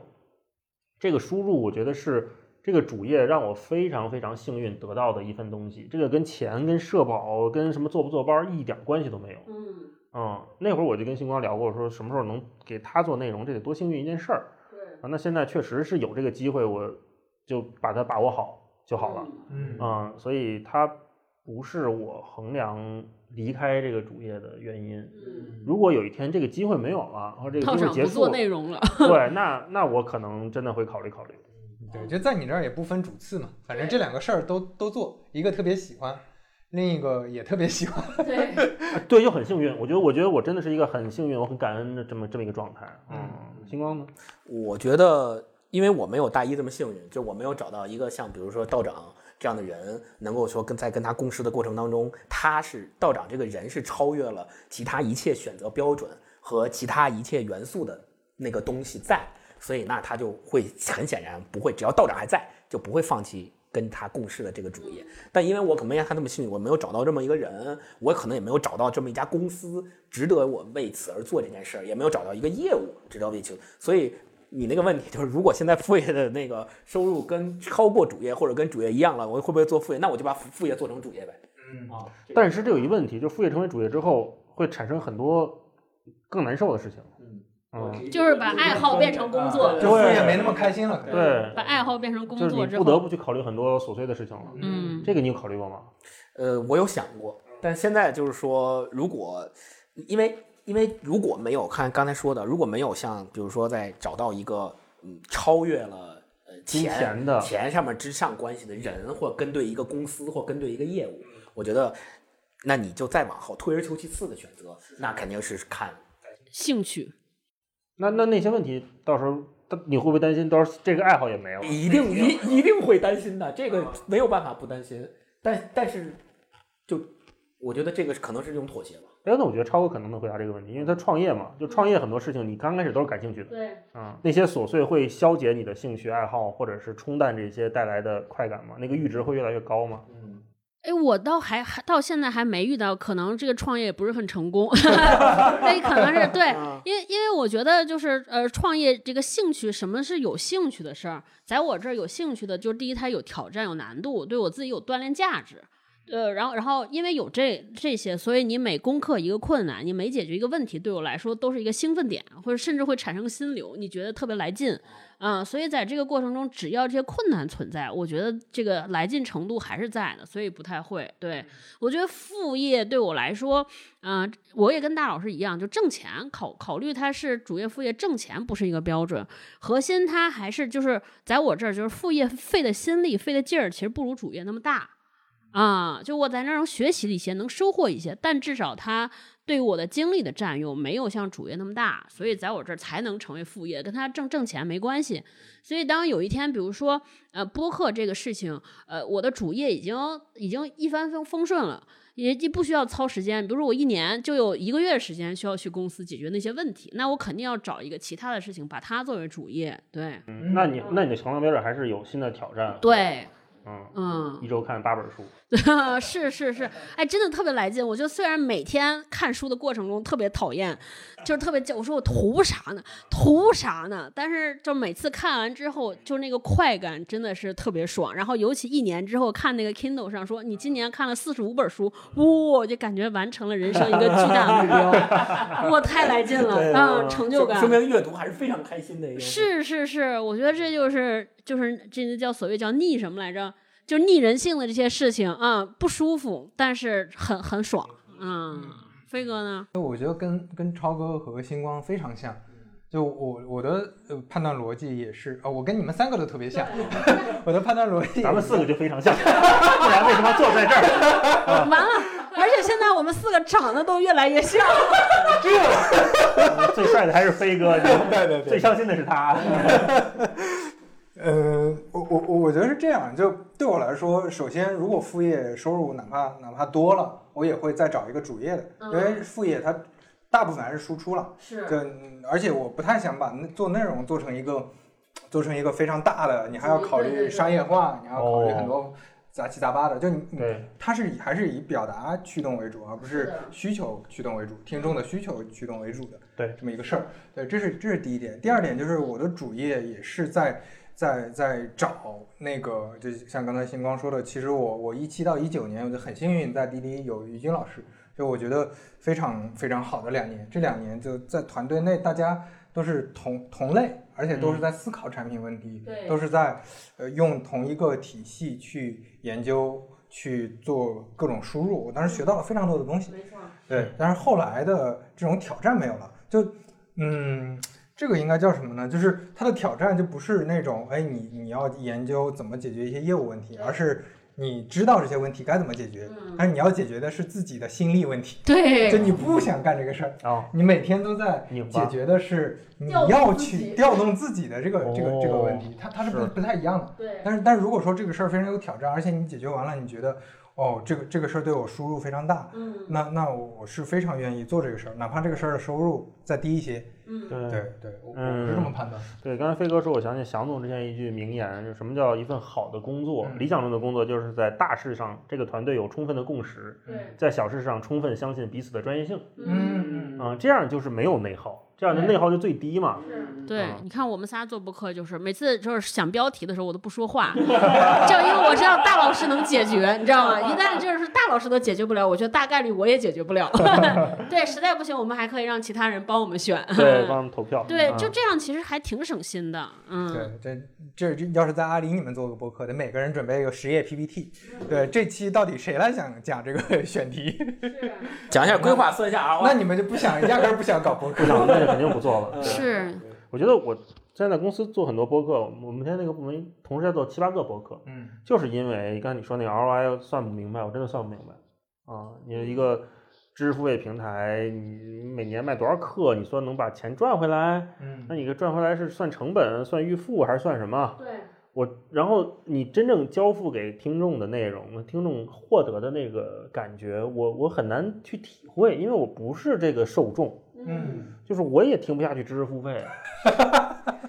那那我就做不出来我好的知识付费，我觉得是这样。对，真但是如。果说有的人特别 enjoy 这这一套嗯，他觉得我听这个我真的能学到东西，然后我也愿意做这东西，那太好了。对那公司需要你这样的人来做这块业务，可能我真的不擅长，我做不了这个，那那我来做播客，那我爱听播客，我知道什么样的播客大家听起来舒服，嗯起码是我听起来舒服。那那那那那我来试试做这块的事儿，嗯就是真是，就跟我以前我认识好几个做创业做消费品的朋友，互联网的人出来做消费品，一年真的就跟那广告，一年只逛两趟海澜之家，就他都根本不逛街，嗯他要做消费品，还要引领生活的前沿，消费前沿的趋势，我就特别为他胆战。啊！我说这怎么了解？你都不消费，所有钱都放在那儿搞基金了，嗯，就很难买房搞基金，你让大家买你的产品，我觉得他都不相信这个，你怎么说服别人相信？太难。呃，我我觉得就是你你做的这个事儿，你至少得是他的用户，你嗯不一定特别喜欢你做的这个事儿，但是但是你一定得是这个事儿的的这个产品也好，服务也好，它的用户。底线是别抵触，别拧巴。嗯我现在就有点抵触，嗯嗯，我就不太行。是，而且刚刚接飞哥那个，我自己也觉得，就是把我我到现在为止对内容商业化这件事情，我还存有特别大的呃，就不确定。我真的觉得就是嗯，就是内容和一旦当你的内容是为了某个商业目的服务，就大到我们知道的最大的内容产业，比如说电影，我们现在很有很少看见说一个电影里边它植入一个产品。植入一段广告，我们觉得非常顺滑，很少有，也很少。我说，连那么挣钱的、那么大的内容产业、内内容产业做这种商业化都在找路，对吧？整个中国电影都在找，除了票房之外，还有什么其他的盈利办法？都都都都还没找着特别好的通路。然后那做比如说短视频也好，什么也好，当你这个内容不是为了纯粹的输出，你还要兼顾商业，兼顾什么？我不能说能不能成功，但至少我觉得做内容本身会很很耗竭，很煎熬。嗯嗯，有对吧？你又得考虑说客户能不能满意，然后听友听了还不能烦，我自己说了还得好好说，对吧？你挣点小钱还可以，你说你把它变成一个公司主营业务，我真的觉得还挺难的，太耗心力了。嗯，还有一个问题是这样的，如果完全没有生活压力，就比如说给你一个亿，他现在也没有生活 压力。但是没有一个亿。然后后面这个这种压力是完全钱对钱就就就不是事儿了，完全不是事儿了。对对对，那你会选择有四个选项，哎，第一个是什么都不干躺平，第二个选项是只做副业，第三个选项是主业和副业都保留，嗯第四个选项是我都不干了，找新的事儿做。我不是躺平，但是找新的事儿做。哦嗯那我可能保留一个副业找新事儿。嗯，嗯，哎，不对，主业我现在挺好的。道长，道长放对啊放弃道长了吗？对，我那你就还是继续。你就应该给还是继续，对，还是给道长给道长一九千万，让道长继续做这件事情。我给他对，给道长九千万，跟道长说，咱俩继续干这事儿啊，你要一直干下去。呃，我这膨胀，我还投资他呢。对我，我想过这个，就是如果说就是那种理想的主业是什么，就特别浪漫的一个想法，就是去环球旅行去，嗯呃，环球旅行，然后拍拍照片儿，写写稿，然后录录播录录播客，客，然后这个比如说这个稿费能支支撑我去旅行，还能让我过得不错，那肯定不是穷游啊。那如果是这样的话，是不是一个就是是一个我目前向往的生活状态？但是这个东西非常需要勇气，嗯以及你你得真的能放下来很多东西。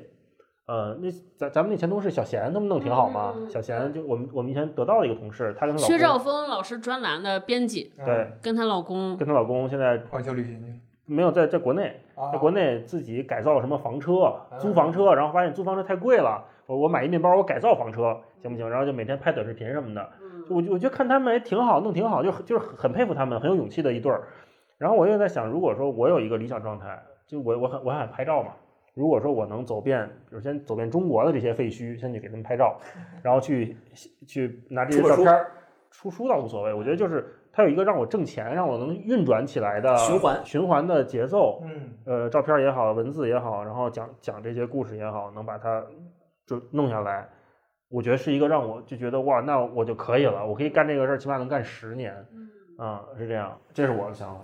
星光呢？嗯，我如果是飞哥，不一个亿对，如果是飞哥给那选项的话，肯定就是，嗯我觉得是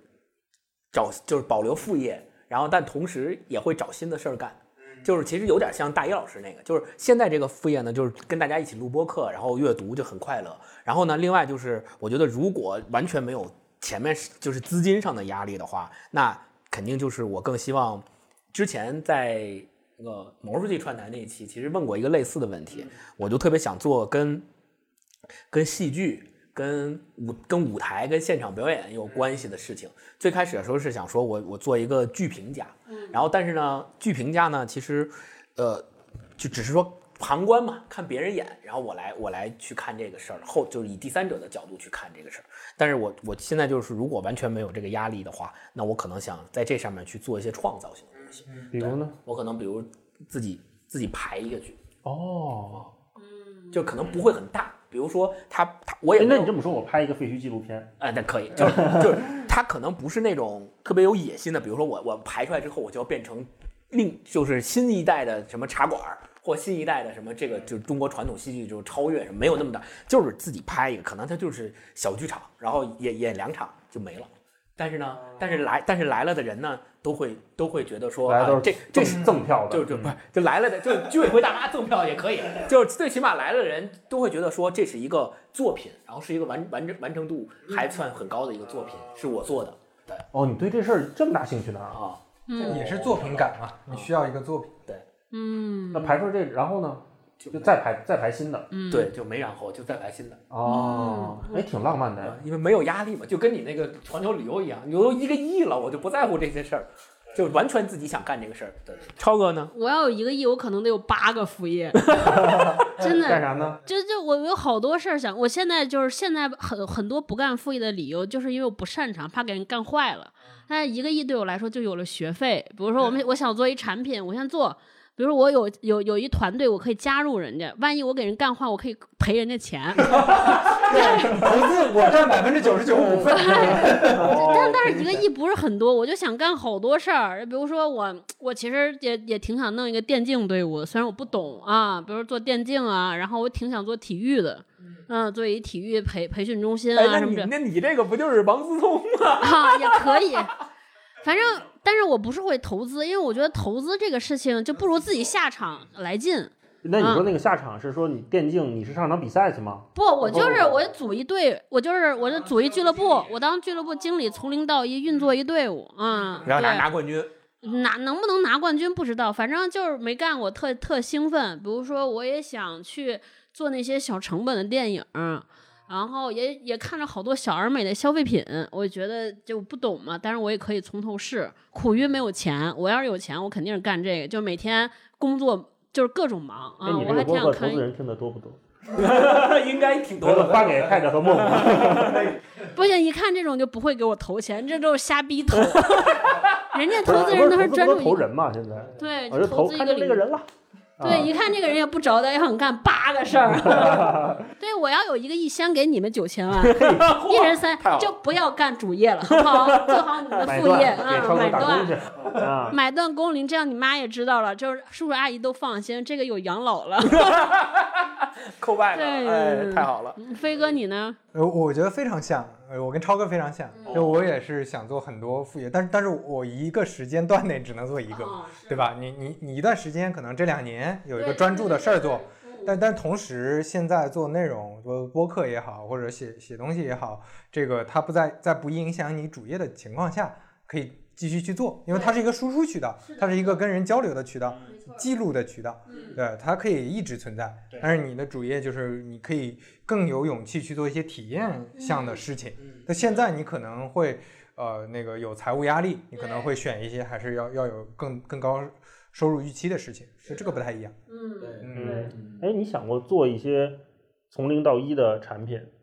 你想过想过想过？那你说这个产品是是像乔布斯那种，就是产生一个世界级的，比如说一个 iPhone 这嗯种东西，还是说你说一个小而美像 Flowmo 那样一个一个 App？我我觉得是先从小而美做起，啊能能做到多大？呃，这个可能就有机缘的，有机缘的影响，有各种。你像乔布斯第一第一嗯第一次在车库里做他的那台电脑的时候，他也不是不是没有想说你今天未来我要影响世界，嗯，对吧？他他就是把这个东西做好，然后当当然有可能那个时候他已经想了要改变，但是他哦他是把这个东西先做好的。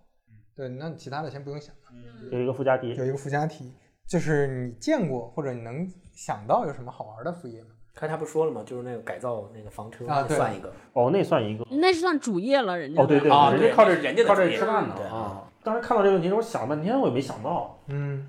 嗯，我我看到的都是人家的主业，我觉得特好玩儿。对，就比如说，你看刚才超哥和星光说的时候启发我，我觉得你说像《人生一串儿》什么《宵夜江湖》这样的纪录片，特别想做是吗？我就突然想到，我觉得还挺有魅力的。嗯嗯就是它是个产品，对，它是个东西嗯，它是若干年后它是个你作品，你放在这儿，就你刚才说那个，就飞哥说那个不是纯表达，有时候他为的是记录，嗯，你记录这个故事，记录这个时代的同时，你是在记录自己。嗯当时我为什么用这个取景框拍下了这一幕？嗯那当时我为什么是这么一个推拉摇移去呈现这一条隧道的悠长？嗯那我当时为什么问了这样的问题？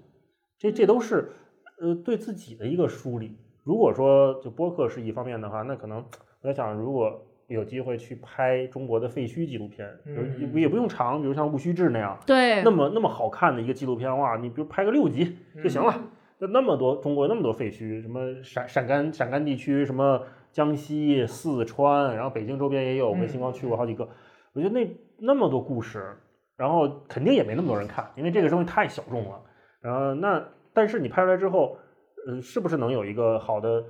取景、好的那个调色？我不太懂啊。然后好的解说，或者没有解说啊，那拍出来的东西一年四季，如果我再过一年再去，或者四季不同的时候我去，看到不同的景色，有大雪覆盖的，有绿荫环绕的，然后有躲保安我们得藏着的啊，这这这太有魅力了。对，那肯定不用长，六做个六集放在，比如说放在 B 站上播，那可能没没什么人看，但是我很开心，嗯这可能是一个哎，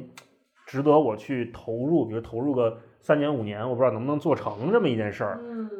有一个亿，我肯定愿意干这个，还还是回到刚才你上面那个问题，嗯嗯星光呢？嗯，我觉得一个别人我觉得比较好玩的主业吧，可能就是嗯，因为我之前经常去跟着那个出去玩嘛，然后他们有这种兼职领队，他们那种兼职领队就是平时自己有主业，然后副业就是我要带队了，比如我出去五天、七天、八天，如果有国外有国内，然后他就会把任务，我我当然了，他要当领队会有一定门槛嘛，要经过一些考核。我当上领队，我有这个资格之后，他就会相当于发任务发给我，说你今年十一的时候，你带这个队伍去，比如国外或者去国内，那这行程是什么样的，他会告诉你。你到了当地之后，你要负责你这个团上面这所有人的这个吃吃住，当然这他提前都有供应商给你做好了，你只要其实你做的任务就是对接的角色。你去说，我车在哪儿？今天几点出发？我带我的团的人去玩儿，保证他们这些人囫囫囵带出去，囫囵带回来，然后保证安全，保证他们的体验。就是在这个过程当中，我觉得这个这个活动，就如果说，比如我本身有一个主业，然后如果我有时间的话，我其实很愿意去把兼职领队这个事儿当做是我的一个副业之一。哦就我愿意带人出去，然后在这个过程当中还可以跟人交流，然后呢，可能遇见不同的形形色色的人，我也不知道我带这个团会有什么样的人来。那我会遇到不同的人，不同行业的人，对吧？他们会有不同的经历、不同的阅历，他们跟他们交流过程中会有不同的学习，会有在这个过程当中，然后并且我还出去玩儿，我还能够出去玩儿，见识这个，对吧？壮美河山，这个名山大川，然后同时也能跟人有交流，所以这个是我觉得一个特别好的，并且特别好玩，我挺向往的一个副业。这个是一个，然后另外，刚刚大老师说的那个提醒我了。其实为什么我们说大老师说他想做一个纪录片儿，即使这个纪录片儿可能没有那么多人看，但是呢，本身这个纪录片儿它是一个作品，对于他来说很有意义，是记录时间也好，还是记录他自己也好。那其实对于我来说，刚才前面说到的，说我想做一个剧，这个剧可能是一个小剧场的剧，也可能没有什么人看。那我就想说，为什么我们觉得这种东西可能对我们来说特别的重要？其实恰恰也就在于说，比如我们作为一个观观众。或作为一个读者，我们在读书或看这些作品的时候，我们往往很多的这种感受，或者是嗯深层次的这种感动，在心里那种反馈，可能有一部分是无论如何没有办法用语言去表达，也没有办法去跟大家去分享、去说的，就因为没有语言能够形容这种感觉。就像我在看一个特别好的话剧的时候，我拍案叫绝了。你说你为什么觉得这段好？你为什么觉得拍案叫绝？这段怎么就好了？你给我说说。可能那个时候就欲说已忘言，就我没有办法说到底怎么好，但是我那个时候就跟他有共鸣，这种共鸣是，就这种共鸣的时刻是很罕见的，并且我觉得是特别珍贵、特别宝贵的。所以我觉得大老师刚才我们两个说的这个东西，可能恰恰就是特别我们特别想要找到那种共鸣的时刻，哪怕可能没有那么多人有同样的共鸣，但我们有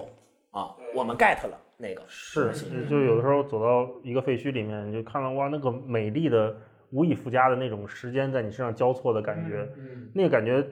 可能只有你真的站在那儿才能感受到，能感受到那个人类文明遗迹被植物接管之后世界的样子。但是，但你你真的就只能说到这儿了，只能到这儿了，表现表达不出来了。超哥呢？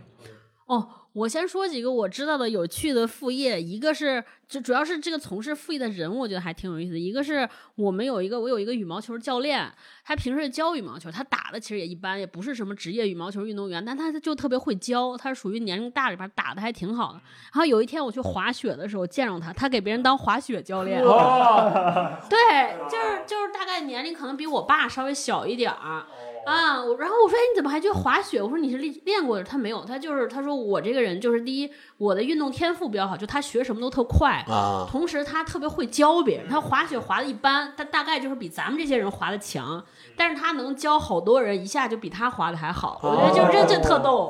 但他说我也很爱滑雪，我教滑雪就是赚一个我自己的滑雪钱啊，我觉得这特好。还有一个有副业的是，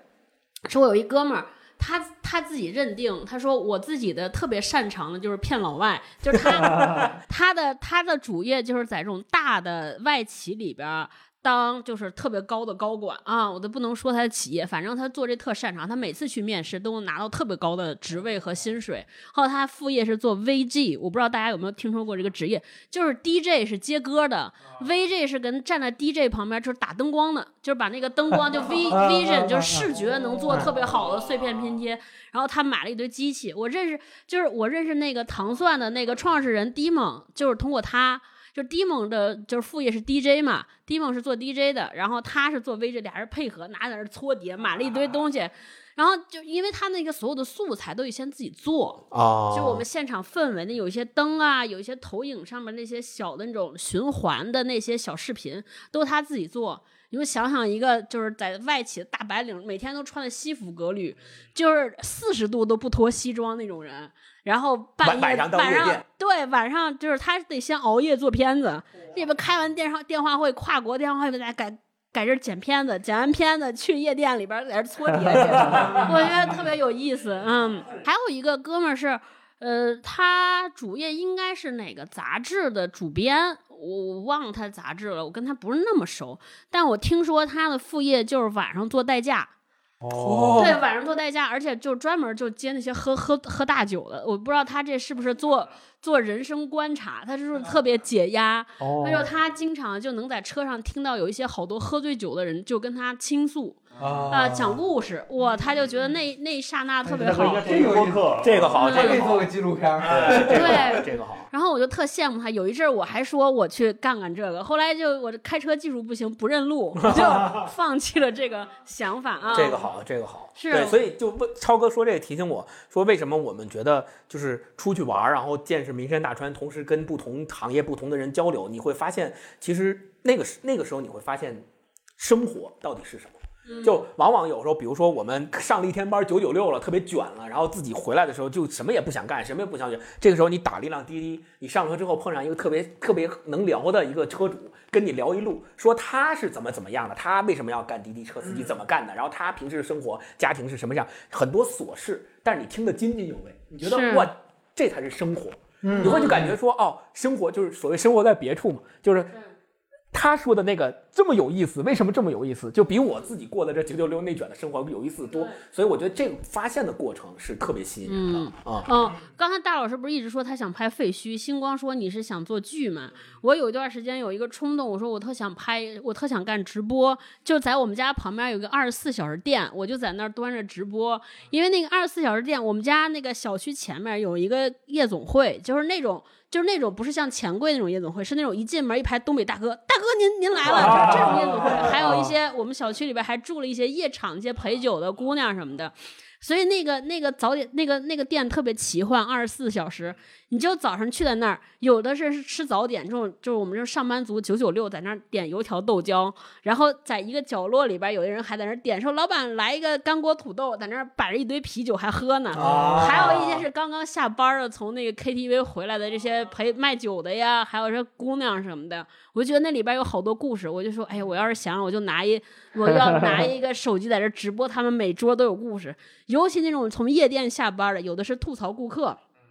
比如说他接待什么大哥呀，这那的，就是故事；还有一些呢，就是有也是在里边宿醉的、抱头痛哭的，我觉得都特别好玩。对，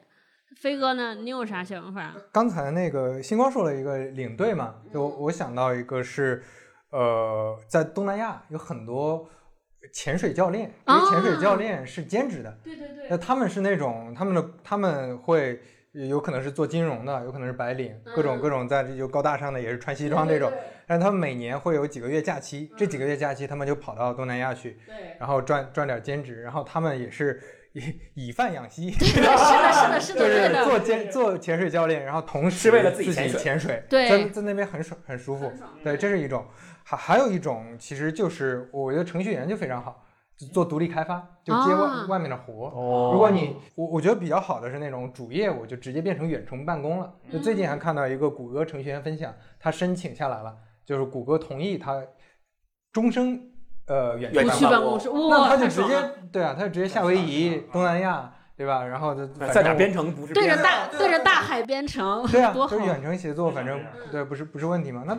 其实这种就很好。还有一种就是可能我我压根儿都没有主业了，我就是兼职接接外包，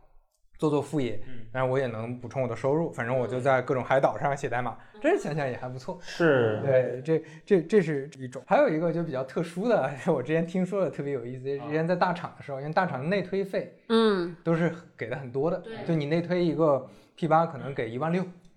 哦，对，非常高的。内推一个 P 七，呃，可能给个八九千，就差不多这这个这个概念。呃，之前听说有同事一年能赚一百多万，哇我觉得这个副业就是人家的人脉资源确实牛逼。对，而且这还是成人之美呢，对吧？啊，是啊，是啊，你是做好事儿，公司也也也也乐意。对，对对对。但是刚才我我听星光超哥聊，我就想到一个一个一个点，就可以作为今天的结束。啊嗯就是我觉得副业很多人，比如说之前我在在在大厂见过有的，嗯，那同事非常辛苦，然后他周末，但是他周末一定要去剧场说一次开放麦，啊，啊，他这个是他调解的一种方式，没错，对，然后他就会觉得很开心，对，就你你可能就缺啥补啥嘛，就这种，就所以我觉得副业可能是很多时候它未必是一个你你真的要补贴家用或者，赚多少钱，其实刚才我们聊到了，我们都还好，就财务上没有那么大的压力，嗯，副业更多的是，我觉得一方面满足自己的创作欲、表达欲，另外就是这是建立你跟世界的一个连接。对的，就是它是你发现生活的一种方式。我觉得很呃……但说这个可能有点有点不好啊。就是之前在某个大厂，就我我觉得让我比较呃……有感触的一个一个体体会，是有一天周末，周六周日，我走在园区里，因为我回去要要办个什么事儿。我走在园区里就看到那个家长带着老婆孩子在那逛园区。这个时候，我就突然生出了一种不好的一种感受，就是这些人他们这这一生就在这个园区里度过了啊。这这个跟之前我们说长辈前面最最开始提到父母说你大院里对，在这个单位里你就在一辈子，然后往上慢慢爬，反正爬到什么样就就什么样。就他们连外面的公园都不逛了，逛的都是园区，吃的是园区，喝的是园区，然后住的是园区。这这所以所以我感觉还是副业其实是你了解这个社会认认知这个社会的一种一种方式你以个人的身份跟这个社会建立一些连接而不是说我就天天老板分给我的活我怎么做就完了。对也不是挂着 title 来不像任务似的去做一份工作副业是只身面对世界嘛那你之前只是你在一个面对公司，面对一个组织，其实你永远是隔着一个组织在跟世界打交道。是，你其实打交道的也不是世界，而是说对面的公司、你的甲方、你的乙方。嗯。但是真正在做一份副业的时候，你才以一个人去面对一个一个的人。嗯。这个时候建立的连接和我们对世界的感受，那是完全不同维度的。嗯，面对一个单独独立的事儿。然后这个事儿能够给你的反馈也跟你在公司里面跟在系统里面所得到的反馈是完全不同的。没错对你在公司在系统里面得到反馈是老板觉得你这 ppt 写的好不好你汇报好吧你周报写的好不好但你真就做一个副业你自己对自己负责的时候其实得到的反馈是完全不同的你说在公司在系统里面就算我是做运营的我做用户运营我也不可能得到说从现在播客里面这些听友在我们的节目给我们的反馈给我们的评论跟他们之间的交流这种感受是完全不会有的在主页里面是不会有的。嗯，好，今天很开心，搞得很开心，很开心，回去就都辞职了。点我，回去就想想怎么搞那一个亿。可以，可以，可以，可以，可以。好了，大家拜拜，拜拜，拜拜，拜拜。上天入地，我笑得像抽；你大发慈悲，我冷得发抖。眼看你衣冠楚楚，忘了遮羞。